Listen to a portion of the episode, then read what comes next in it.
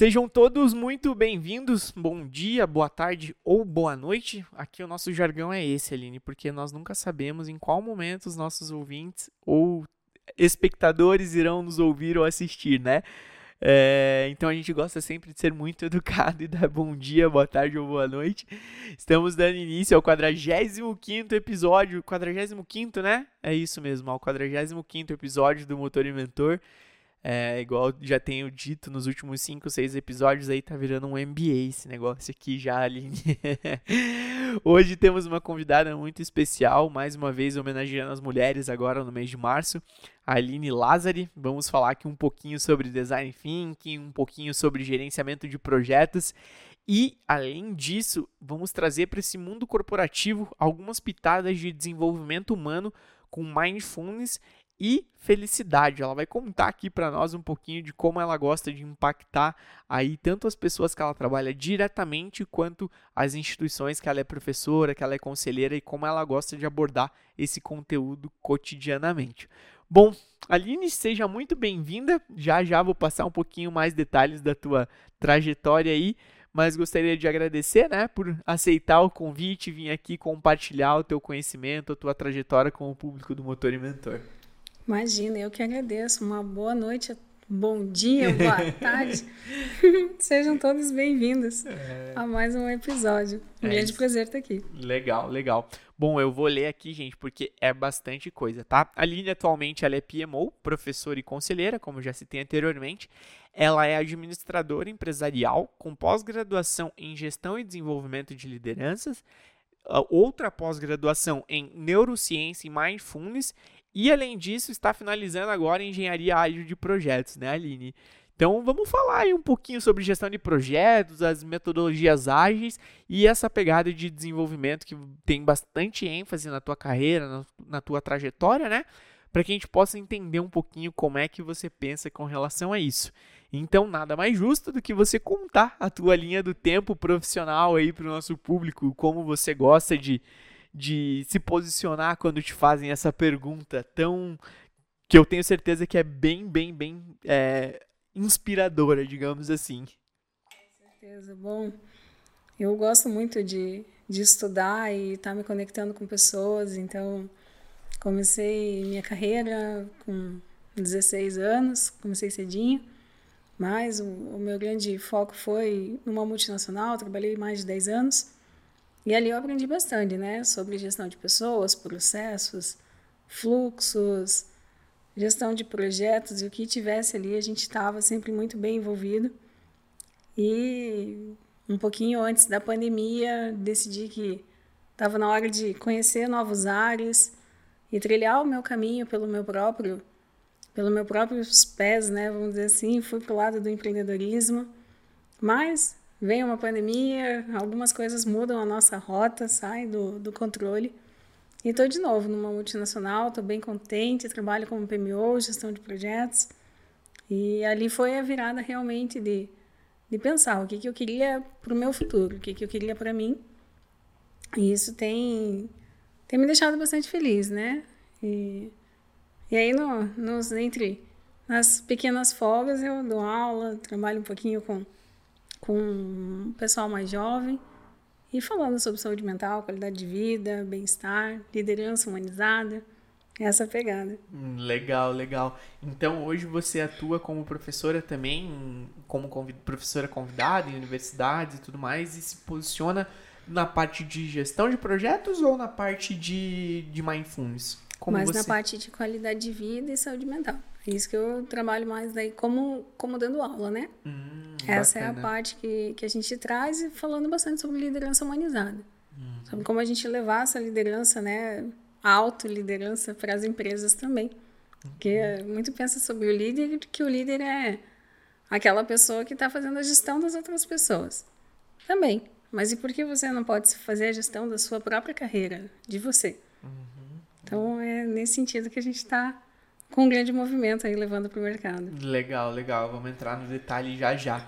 Bom, o teu currículo por si só aqui na parte de formação acadêmica já diz, né, por si só.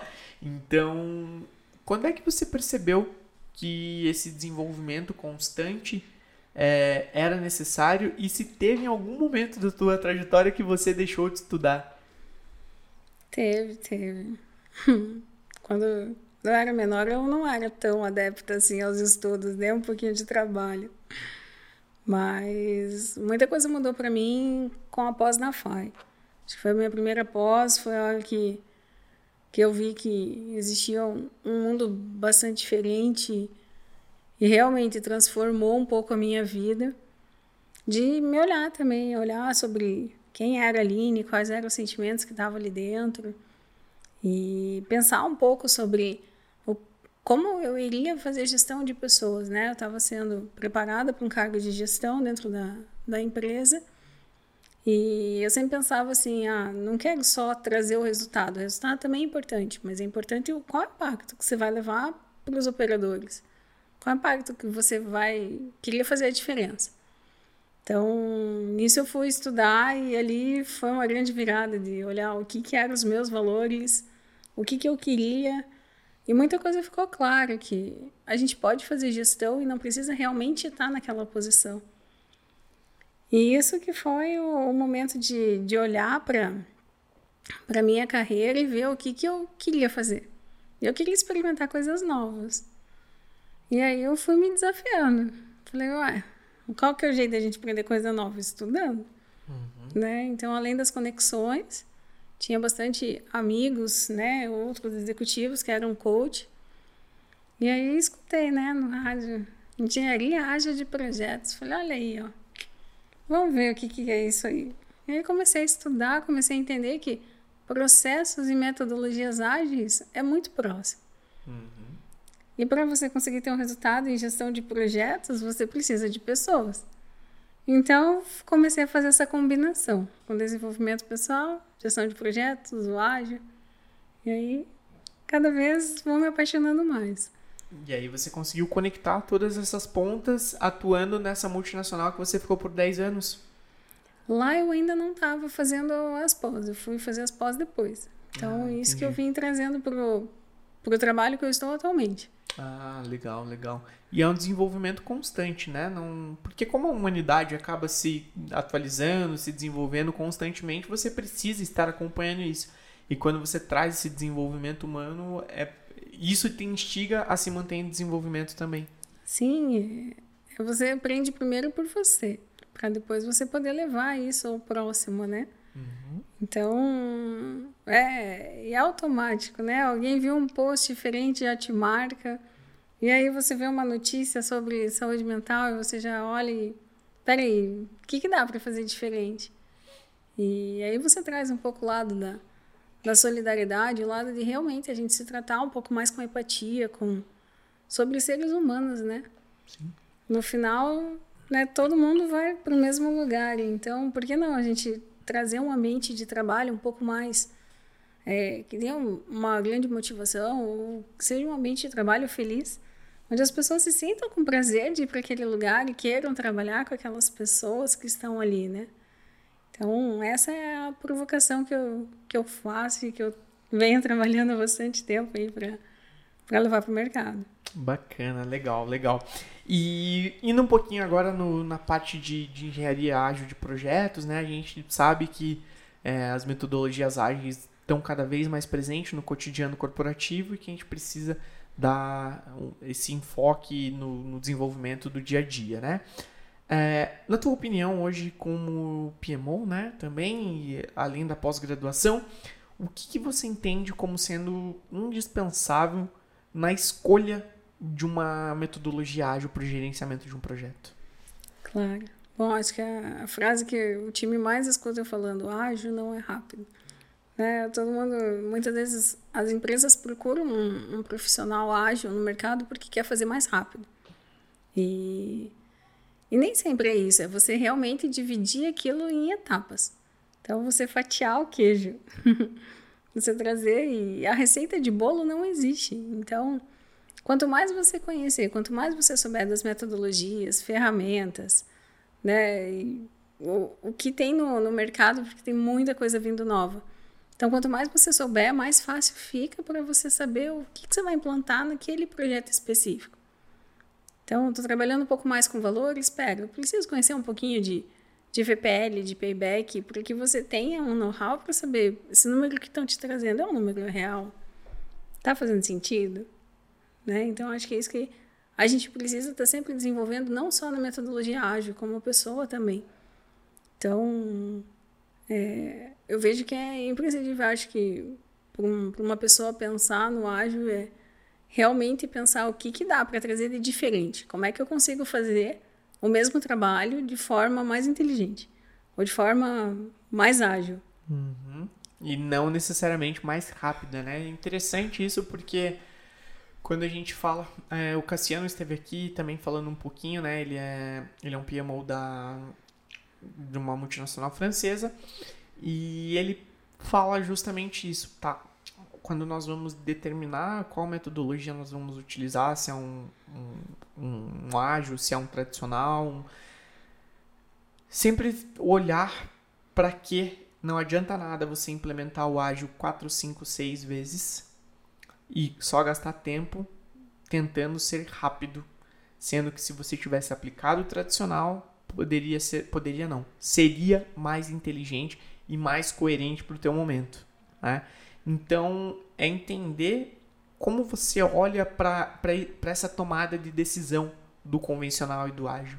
Sim, é trazer esses argumentos para a mesa também, né? Para que tua gestão também tome uma decisão e você realmente ser um consultor dentro da, da empresa que você trabalha. Nós fizemos a construção de um, de um PMO e nessa construção a gente estava muito, ah, mas são vários modelos de projeto. Eu tenho um projeto de curto, médio e longo prazo. Qual a melhor ferramenta? Então, a gente já tinha algumas metodologias, já sabia um pouquinho como é que ele ia trabalhar. Eu falei, vamos mesclar. Aí, no início, pensaram assim, nossa, como é que nós vamos mesclar o ágil com o tradicional? Falei, vamos, vamos fazer maturidade de projeto. Então, a gente pega uma ideia qualquer, né? Não sei, quero fazer um foguete. Como é que eu vou fazer um foguete? Ah, eu preciso de equipamento, eu preciso de pessoas, e vai colocando aquilo ali. Beleza, fiz todo o levantamento disso. Qual que é o próximo passo? Preciso rodar uma viabilidade. Preciso entender se aquilo vai fazer sentido. Né? Então, eu consigo rodar num, numa análise de um, de um estudo, vamos dizer assim, em 30 dias. Eu consigo dizer se aquilo faz sentido ou não. Gasto menos energia do time e depois sim, fez sentido, aprovou, aprovou. Então agora eu vou abrir um cronograma, eu vou fazer um projeto no tradicional. E tem dado bastante certo. Então, é um momento de maturidade também do nosso grupo e é um momento de maturidade de, do, do processo, né? E conforme o, a gente vai entendendo melhor, vai ficando mais, mais rápido. Então, a gente consegue assumir mais estudos. Legal, Essa bacana. parte bacana. É bem interessante porque você olha como realmente se a tua energia será bem investida e não sai só jogando na mesa e aplicando em cima, né? Bem interessante. Isso que você comentou agora com relação à maturidade do time, é, conectando na nossa próxima pergunta aqui, como o desenvolvimento humano te dá esse embasamento para análise da, da maturidade, da, do desenvolvimento, do, do senso crítico da tua equipe, pensando no resultado final, tanto humano da pessoa, o quão satisfeita ela vai sair daquela situação, pensando no resultado final do projeto também. Porque, na minha opinião, vou trazer para o meu mercado automotivo aqui: carro é consequência. Produto final é consequência da competência e do desenvolvimento de projetos, de processos, enfim, de N fatores de quem está dentro de uma indústria ou quem está dentro de uma concessionária. Como você olha para isso no, no teu cotidiano junto ao teu time? Bom, acho que muita coisa vem do... São duas linhas, né? Primeiro, o mapeamento de competências da, daquele colaborador. O que, que ele consegue, né? Aquela pessoa não, não tá tão. Ela não é tão apaixonada por números. Eu vou colocar muita atividade com número? Não, mas pega, outra pessoa pode ter mais essa. essa vamos dizer assim, para fazer uma gestão de um CAPEX, de um OPEX, então essa pessoa consegue fazer um pouco isso melhor.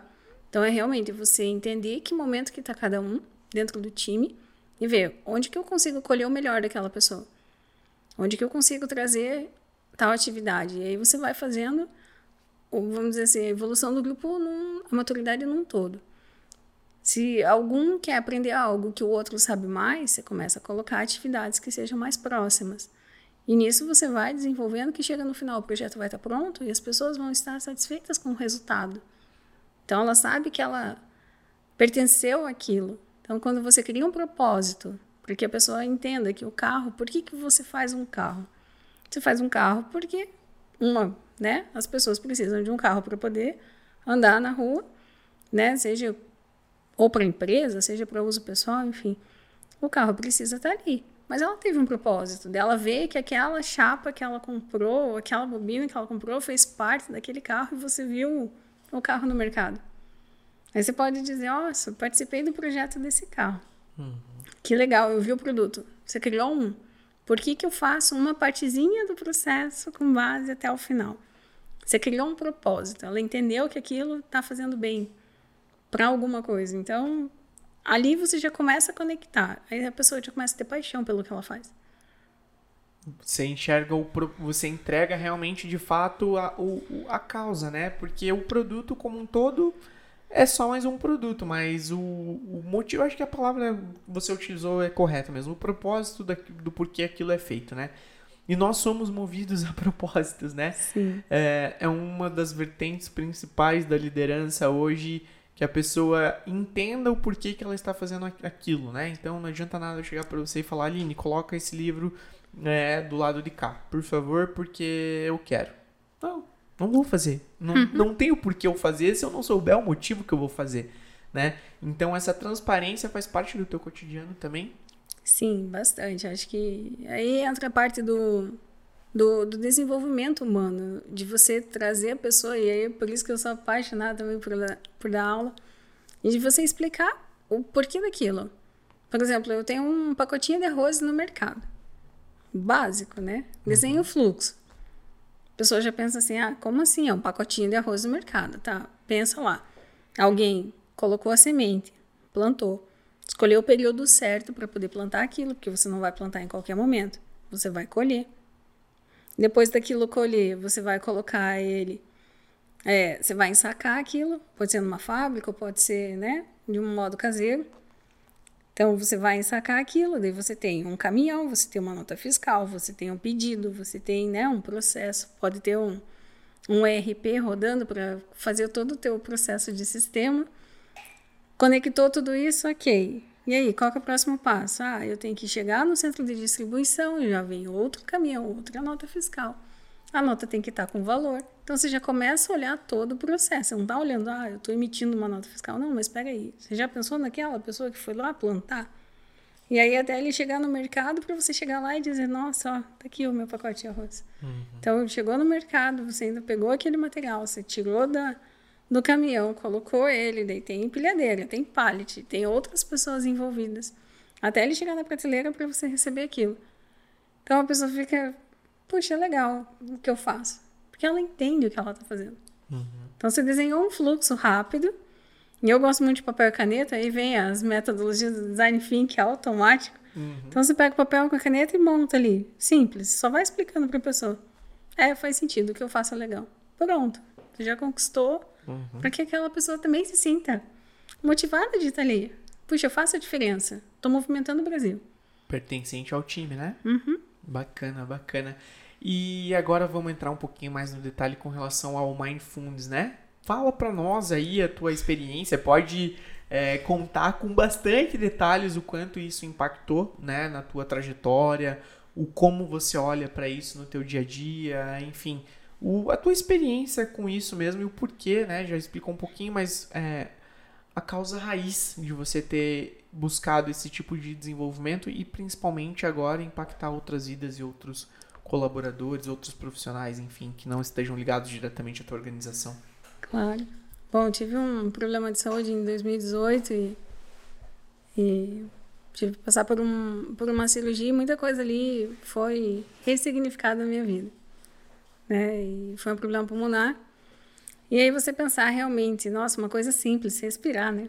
Falar isso agora depois do Covid, então... Uhum a gente já, já pensa bastante. E um dos exercícios que eu aprendi foi o mindfulness. Ali eu me apaixonei e falei, peraí. E aí você aprende que Respirar é uma coisa que é tão simples para muita gente, às vezes a gente nem presta atenção que a gente está respirando. E sem ar ninguém vive. Uhum.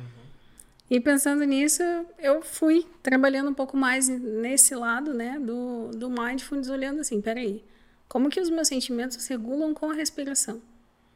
Então, se você. Aí a gente vai um pouquinho para a neurociência, né? Se você respira muito rápido, você está dizendo para o teu corpo que você está trazendo mais para o teu corpo, dizendo quero acelerar. Se você começa a respirar devagar, você já começa a colocar o teu corpo mais em estado, vamos dizer assim, um estado mais consciente. E e aí surgiu a oportunidade, eu comecei a estudar um pouco sobre felicidade, ciência da felicidade, desenvolvimento humano. Eu já estava fazendo a pós da, da engenharia de projetos e pensando, peraí, como é que eu vou combinar tudo isso? E aí surgiu um convite de um amigo meu, vem estudar neurociência, psicologia positiva e mindfulness. Eu falei, nossa, como é que eu vou fazer duas pós mas estava encantada, já estava né, mergulhada nos livros e pensando primeiro no meu autodesenvolvimento. Eu falei, tá bom, vamos. Já estudei sobre mindfulness, vamos junto. Nossa, foi a chave ali. Eu falei, pera, dá para a gente juntar projeto com gestão de pessoas. E trazer isso para o teu dia a dia, né? A Google faz, é um exercício simples, mas eles fazem antes da, das reuniões, no momento que eles entram, eles primeiro entram todos na sala e eles fazem é um minuto, um minuto de respiração. O que, que você está fazendo? Às vezes você sai de uma reunião em cima da outra, e aí o que, que acontece? Chega na hora e você já não sabe mais nem que reunião que você está, né? Às vezes você não foi nem ao banheiro, uma coisa. Uma reunião para marcar outra reunião. Uhum. e aí eles fazem isso porque você começa a baixar um pouco a adrenalina, você está no momento presente e a tua reunião é mais produtiva. Então você começa a colocar isso no teu dia a dia, são exercícios simples né? Seja da respiração, de você realmente fazer algumas pausas durante o seu dia, né? Levanta, faz uma caminhada, volta, pensa, sai daquele momento, né? Vê coisas diferentes, faz coisas criativas, coloca outros conteúdos, que aquilo vai ficar muito mais fácil de você trabalhar. Você começa a ter ideias diferentes que se, se você entra no problema, você não sai dali. Então, me apaixonei e, e nessa eu venho trabalhando muito na parte de desenvolvimento humano trazendo um pouco desse lado, né, do mindfulness, da ciência da felicidade, psicologia positiva, qualidade de vida, bem-estar, para que as pessoas consigam também, junto no, no seu momento, é, fazer todo o, o, seu momento de, de lazer e não ser só o trabalho. Né? A pessoa ela é constituída de tudo isso. Ela precisa trabalhar, mas ela precisa também ter o seu repouso, ter o seu momento com a família, ter o seu momento de diversão, e às vezes você fica em casa no final de semana e você pergunta: você descansou? Não, não pude parar. Mas não pôde parar por quê? Ou você não quer parar porque você não quer olhar para alguma coisa. E aí você começa a conversar, a pessoa é, pois é, eu tô com um problema, não quero parar.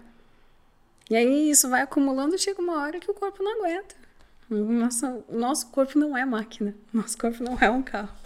Sistema funde, né? Funde. e é a hora que você precisa pensar, peraí, o que, que, que, que dá para ajustar? A vida está acontecendo, as coisas estão vindo, as coisas estão continuando. Então você vê que momento que você, peraí, o que, que faz sentido? Para que tudo isso? Para que essa corrida desenfreada? Aonde é que aonde é que isso vai parar, né? Porque realmente o, o termo burnout a gente escuta de certa forma é recente, né? Que eu conheço, pelo menos, tem, não sei, talvez três anos para cá, pandemia para cá, que eu comecei a escutar sobre burnout. Mas quando você começa a analisar histórico, você percebe que é algo muito frequente e recorrente. E, enfim, se a gente for investigar é, quatro, cinco, seis décadas atrás, possivelmente isso acontecesse já também. E tem uma responsabilidade social muito significativa nisso né? Porque com toda certeza do mundo você acaba evitando ou mostrando um caminho de como evitar para que pessoas caiam nessa doença que a gente vê se tornando cada vez mais comum, talvez, né? Não é normal, obviamente, né? O que é comum não é normal, mas que vem impactado diversas, diversas e diversas trajetórias aí, né? Então, até, né, que eu comentei, que eu postei no Diário Histórico lá essa semana também o que é o microgerenciamento, a felicidade do time, como é que está associado isso e como evitar de que entre nesses microgerenciamentos pensando na satisfação tanto do gestor quanto do colaborador ligado a ele diretamente. E o mindfulness tem como viés esse tipo de abordagem? Tem, tem sim. Ele traz né, toda a parte da, da atenção plena de você estar tá consciente. Então, se você consegue é, tá claro na tua cabeça o que, que você precisa entregar, né? Tá mais claro. Você tem um ambiente acolhedor, um ambiente que você pode ser você. Né? Muito se fala em diversidade, né? Mas a diversidade é uma bandeira realmente que é, ela tá ali para cumprir, né? Ou ela tá ali realmente para ser um ambiente que vai Deixar teu colaborador trabalhar do jeito que ele gosta. Às vezes o pessoal brinca, além de estar trabalhando sem sapato, de meia. Tô, me sinto confortável. Claro que eu não vou sair pelo escritório andando de meia, mas. Sim. A gente já trabalha um bom período sentados. Uhum. Então, por que não tirar o. É uma coisa que me deixa confortável. E agora o pessoal já respeita. Então, é esse trabalho mútuo, né? De, de você saber quem é você. E isso você trabalha muito com qualquer forma de terapia, né? Então pode ser o mindfulness, pode ser é, uma terapia em, em, consultório, pode ser um tai chi, um, enfim. Aí cada um escolhe, né? O que que te dá prazer, o que que te deixa um pouco mais tranquilo. E é nesse exercício que você olha para dentro de você uhum. e o que que te deixa mais tranquilo. E aí um vai ensinando o outro. São pessoas, a gente tá aqui para se conectar, a gente tá aqui para estar tá todo mundo junto, né?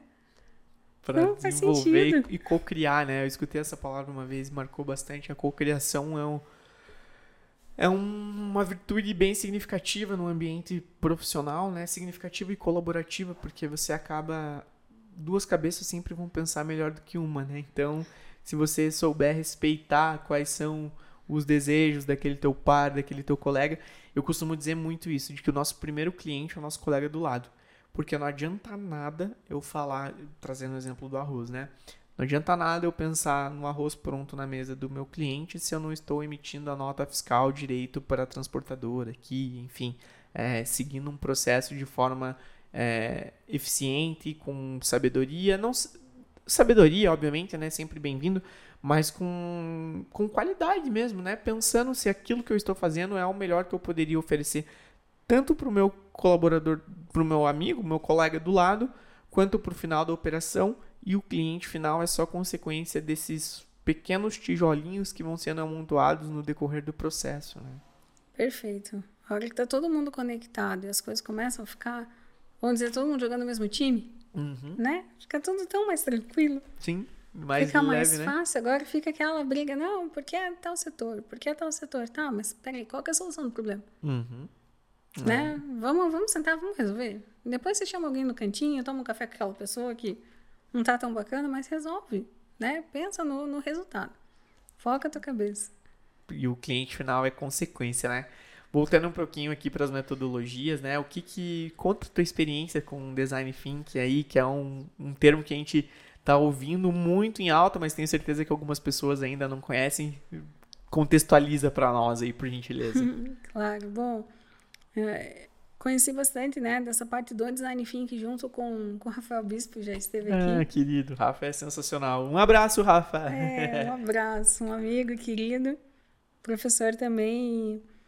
E, e a gente, ele me ensinou muito na, na parte do design sprint, né? Então a gente olhar ali e você pode olhar até para tua vida, né? Peraí, qual que é o problema que está acontecendo?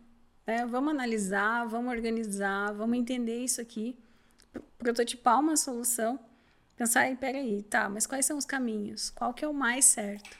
Qual que dá para a gente tentar primeiro? Então, o design thinking ele traz nisso de você fazer, se você errar, que você erre rápido. Então, isso para as empresas hoje é muito importante. Então, se você precisa colocar algum produto no mercado, tá na dúvida se teu cliente vai aceitar ou não, testa. Faz, senão depois você faz uma modificação rápida e não perde tanto tempo nem tanto dinheiro. Uhum. E às vezes na primeira tua jogada já foi ótima, mas antes disso, como eu aprendi muito dentro né, dessa empresa, eu trabalhei antes, planeje. Teu tempo tem que ser 90% de planejamento e 10% de execução. Uhum. Se você planejar tudo bem planejadinho, não vai dar errado, você vai executar o negócio certo. Então, o design thinking é uma metodologia que vem muito para ajudar nesse planejamento. A realmente desenhar, esboço, vamos pensar. Né? Puxa um brainstorm junto dentro do, do design, puxa ali um, uma outra metodologia, pode fazer, né? Seja por computador, está numa sala, pega post-it, coisa simples. E mesmo no, no design você consegue juntar as duas e pensar o que, que dá para fazer de diferente. Recebi um desafio esses tempos e tudo é um aprendizado, né? Tudo é um você se desafiar todo dia a fazer uma coisa diferente. E o time era um time à distância. Aline, a gente quer aplicar um design enfim. Falei, tá bom, vamos fazer. E na hora eu pensei, eu falei, gente, eu nunca fiz a distância, né? Na sala é mais fácil, tem post-it, você tá vendo as pessoas, muito de conexão, olhar. Falei, tá bom, vamos fazer. E aí coloquei o pessoal no time falei, bom, primeiro eu tenho que trazer esse pessoal pro meu lado, eles têm que entender que o que a gente vai fazer é legal. Uhum. Aí fiz um, um, formulário, né, mostrando qual que era o engajamento deles, para que eles se sentissem pertencentes àquele processo. Não, porque ciclano não traz, ciclano, né? Fica aquela. Falei, tá bom, teu engajamento era 5. Tá bom, numa escala até 10. Falei, tá ótimo. Mostrei para eles, eu falei, olha aqui, o engajamento, esse resultado vai acontecer se a gente se unir. E aí a gente começou as metodologias. A gente fez, num, vamos dizer assim, numa forma um pouquinho mais customizada. A gente fez um trabalho de cinco semanas e já existia todo um outro processo, outros times trabalhando com outras formas. E assim, o resultado foi super positivo, deu super bem. E ali já, já chegou o meu carimbo. Não, chama a Aline quando tiver que desenhar processo, porque a Aline pega alguma metodologia, alguma coisa diferente que no final vai dar um resultado bacana. E assim a gente está construindo. E essa é a parte legal, né? Você juntar não só o design thinking, você juntar qualquer metodologia apropriada para aquele momento. Por isso que eu estudo, por isso que está sempre envolvida, está envolvida com startup, está envolvida com transformação digital. Você tem que saber o que está vindo no mercado, tudo muda muito rápido. E se você não está envolvido com outros grupos, conversando com outros times, fica uma situação fica um pouquinho mais difícil de você saber. Aí você fica com uma cabeça lá de cinco anos atrás. Uhum. Não então, acaba não inovando nas atitudes, né? É pegar essa nova geração e vamos junto. Vamos montar um app, vamos. vamos. Já se meteu nessa também? Não, eu ajudo, né? Tá, mas como é que você vai montar o app? Não, eu quero montar o app. Tá, mas quer montar um app como? Vou montar um app. Não, peraí, vamos desenhar. vamos colocar no papel. Vamos colocar no papel. Vamos colocar prazo. E aí, qual que é o resultado que a gente quer disso? Uhum. São coisas tão simples que para eles pegar... muitas vezes não é tão objetivo e tão direto e palpável, né? Sim, pega, pega a motivação deles, que tem uma energia muito grande, uhum. mistura com tudo isso junto, dá muito bom. Legal, legal. E associado a isso, Aline, você como gerente de projetos hoje também, né? É, e essas novas gerações, não só na tua atual posição como, como, é, como executiva, né? Mas no, no posicionamento como professor e conselheira dessas startups. O que, que você mais admira, tanto nos colaboradores quanto nessa nova geração? O que, que, o que, que você acredita que não pode faltar para que essas pessoas se destaquem profissionalmente? É, a gente tem um, um movimento chama Rumos Skill Manifesto, no qual a gente vem explicando, ensinando bastante sobre soft skill. E falando também sobre liderança humanizada. Então, essa é um, uma startup que eu participo e traga a bandeira junto. Acho que é um momento que a gente faz um acolhimento, a gente faz ensinando realmente não só a geração que está vindo e quem já está no mercado a fazer essa convergência da, das duas gerações. E a gente vem falando bastante sobre a sua autoliderança, né? Você ser aquela pessoa que cuida da sua carreira. Né? Muita gente chega na empresa e reclama, puxa, nossa, ó, aquele gestor não olha para mim. Aquele gestor, ó, não me promove. A primeira pergunta que eu faço, ah, o que, que você está fazendo por você? Em nenhum momento é dizer, é para você sair para outro lugar. O problema sempre vai ter. As pessoas só mudam o que achar. Uhum, né? Sim. Mas e aí? O que, que você está fazendo por você? Você quer um resultado diferente? Faz algo diferente. Uhum. Sabe que até eu trouxe esse livro aqui porque por conta do, do Mindfulness que você comentou, né? Eu já li, que é o Poder do Agora que o Eckhart Tolle, e eu até tinha deixado porque eu sabia que em algum momento a gente ia entrar nesse assunto, né?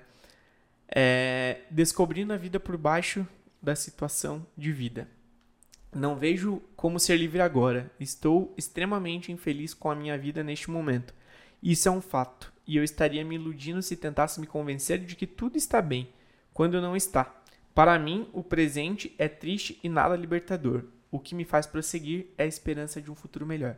Então, o Eckhart Tolle, né, esse daqui, esse livro já tava, já esteve como o primeiro da lista do New York, The New York Times. É, a gente consegue observar justamente isso que você está falando, né? O que, que nós estamos fazendo de diferente? Aonde é que está a nossa inspiração para saber de que lá na frente as coisas irão melhorar? Eu acredito muito nessa autorresponsabilidade de olhar para aquilo que está ao nosso alcance, aquilo que tem a nossa influência, né? Em suas determinadas proporções, para que a gente encontre nesses momentos de dificuldade um ponto de esperança lá na frente. Então, acredito muito nisso que você está comentando agora também, né? O que, que a gente pode fazer de diferente? Porque se tem uma coisa que ainda está no nosso controle são as nossas atitudes. Então, de que forma que nós empregamos o nosso tempo e as nossas, os nossos hábitos, as nossas rotinas, as nossas atitudes, pensando em colher frutos melhores lá na frente, né? Sim, você ser realmente o protagonista da sua história. E, e falando nisso, a gente volta lá naquela pergunta: por que, que eu estudo bastante? Uhum. É por isso. Né? Eu sou apaixonada por ver coisas diferentes, por estar me conectando com pessoas. E eu tinha duas escolhas, né? Receber um diagnóstico e dizer, ó, oh, não vou fazer mais nada, né? Me conter com aquilo, ou não, desafiar meu corpo, desafiar minha mente. Então, fui Falei, bom, vamos, vamos ver o, o que, que dá para fazer diferente, né? O que, que eu gosto? Acho que foi a primeira pergunta que eu me fiz. Tá, da, aonde que eu me vejo daqui 5, 10 anos? O que, que eu quero fazer para minha vida? Né? Eu vou trabalhar até quantos anos? Que momento que eu vou realmente curtir um pouco mais? Ou como é que eu vou fazer isso trabalhando? E aí eu comecei a conectar. Então, é, que isso sirva né, como uma inspiração. Sim. E, e que pensar que sim, existe, né? Existe vida após a empresa. Você pode curtir o teu final de semana. São coisas simples que muitas vezes a gente fica, não, peraí, eu vou ver mais um e-mail. Não, mas peraí, eu vou responder um WhatsApp. E aí você não sai nem do teu WhatsApp. E aí você começa a entrar em um monte de grupo para ficar vendo e passa teu dia. E aí você começa a fazer conta. Quantas horas você perde no dia realmente no teu celular?